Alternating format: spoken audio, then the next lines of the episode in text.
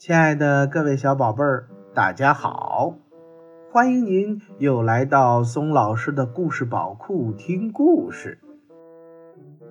为了方便更多的小宝贝儿收听松老师的故事啊，我们的微信公众平台上线了，你可以让妈妈帮助订阅。请记住，松老师的“松”啊，是松鼠的“松”。松老师愿做一颗小松子儿，每天给可爱的小松鼠们讲故事。每一种动物都有自己独特的个性，狼非常凶恶，兔子十分胆小。狐狸相当狡猾，猫头鹰特别机灵，简直是胡说八道。我的爷爷常常会不高兴地说：“这样说根本没有道理嘛！就像人们说苏格兰人小气，西班牙人傲慢，或者波兰的姑娘漂亮一样没道理，简直没道理。”于是，爷爷讲了一个很奇特的故事。在这个故事里，狐狸没有那么狡猾，猫头鹰也没有那么机灵。至于狼嘛，有那么一只狼，它非常非常的善良，而且还有给动物们治病的本领。这在狼群里可是非常少见的事情哦。于是，爷爷给这个故事起了一个直白的名字：《一只好狼的故事》。逼得尼克尔就把这个故事记录下来了。约瑟夫·威尔康还给故事画了插画呢。好了，亲爱的小宝贝们，宋老师今天给大家讲的故事呀。就是一只好狼的故事。这本书呢，是由波兰的约瑟夫·威尔康文、德国的彼得·尼克尔图、刘海颖翻译，由湖北长江出版集团、湖北美术出版社出版。很久很久以前，有一只狼，生活在一片大森林里。父辈们告诉他，狼的责任就是要守卫森林的安宁。如果小兔子晚上还要在草地上蹦来蹦去，这只狼就会呲出雪白的牙齿，还发出凶巴巴的嚎叫声。小兔子吓坏了，就会闪电般的藏回到灌木丛里去。一天晚上。一只猫头鹰从高高的树上飞了下来，它一边转动着黄色的大眼睛，一边对狼说：“你们狼不觉得奇怪吗？所有的动物都怕你们，你们的头脑聪明，大家本来应该很喜欢你们的，就像喜欢我们猫头鹰一样。”大声嚎叫和呲牙咧嘴对你们有什么好处呢？你最好去四处走走，学学到底该怎样做才对。这些话让狼想了很久很久。也许猫头鹰说的对吧？狼自言自语地说。不然，为什么我走到哪里，哪里的动物就会跑开呢？看来我真该改变一下自己了。于是，狼离开了森林，一直向南走去。很多天以后，他看到了一个废弃的洞口，就在那儿安家了。在那里。狼做了一件在狼群中特别特别稀罕的事情，他一边采集鲜花、浆果和草药，一边看天空中飞翔的鸟儿。那些看到狼的动物都在窃窃私语：“这只狼的神经是不是有点不正常了呀？”当然，他们都把声音压得很低很低。狼刚刚离开森林，猫头鹰就把动物们召集到了一起，告诉他们说：“和平的时代到来了，今后谁也用不着害怕了。”猫头鹰大声说：“可怕的日子已经过去了，我们全都自由了，大家想做什么就做什么吧。”狐狸用力的点点头，猛地咬住了一只鸡。猫头鹰说的确实有些道理。一段欢乐无比的时光到来了。那些强壮的动物突然觉得自己更有力量了。那些粗野的动物变得更加放肆了。那些声调高的动物用几乎可以震聋耳朵的声音大喊大叫。不过，很少有人注意到，那些胆小的动物变得更加害怕了。那些低声下气的动物变得差不多跟哑巴一样了。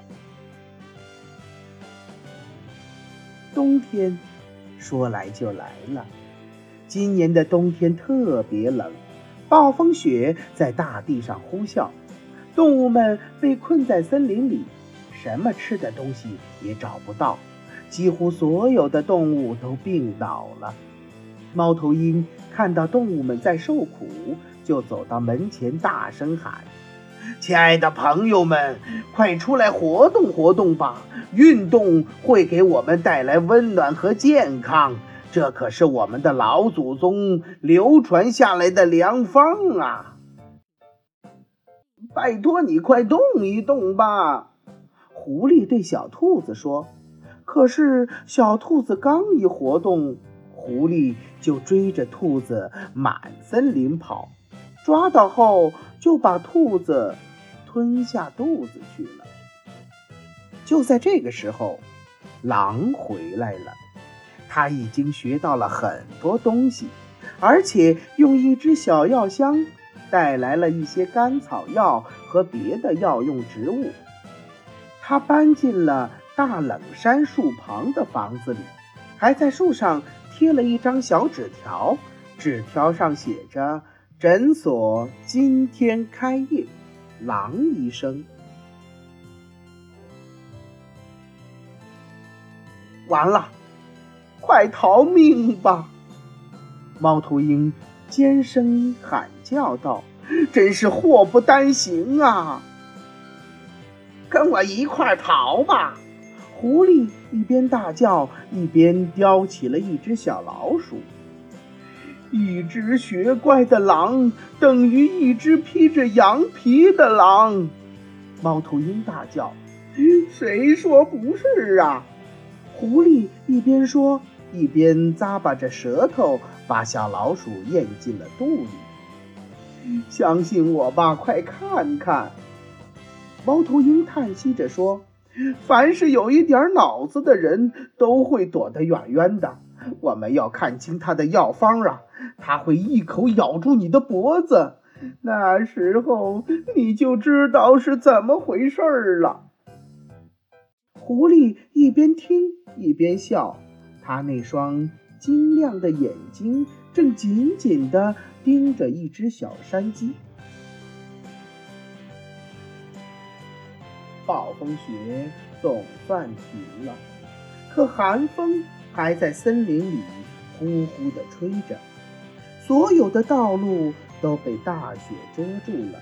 动物们绝望地钻进洞里，又饿又冷，不知道该怎么办。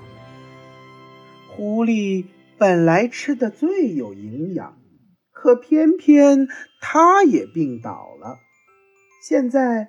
他看见谁都会抱怨，说自己的肚子疼得受不了，什么都不能吃。尽管这样，还是没有一只动物愿意去狼的诊所看病。狼坐在洞里，一天一天的空等。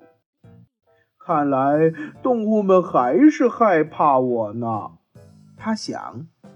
而且猫头鹰让他们更怕我了，我该怎么办呢？我总不能强迫他们不怕我呀。几个星期之后，狼彻底绝望了，他大声说：“你们就这么待着吧，我要走了。”他收拾收拾东西，准备离开了。已经快要走出森林的时候，他在雪地里看见了一个可怜的小东西，那是一只小兔子。小兔子躺在那儿，几乎不能动弹。它又饿又冷，只有两只长耳朵在微微的颤动，看样子已经奄奄一息了。不行，我得马上救活它。狼一边轻轻地说，一边把小兔子抱了起来，让它紧贴着自己温暖的胸膛，把它带回了洞里。狼把小兔子放到温暖的床上，给它盖好了被子，然后狼煮了发汗用的柑橘汁，喂小兔子喝了蜂花精，还给它吃了一小勺最好的蜂蜜。两天以后。小兔子又活蹦乱跳了，你想想吧，它有多高兴啊！但是它在狼面前还是很紧张。狼温和地把它抱到洞外，小兔子哆嗦着向狼表示感谢。它很快地亲了一下狼的爪子，然后嗖的一下窜得远远的了。狼高兴得不得了，它开心的笑声在辽阔的森林里回荡了很长很长时间。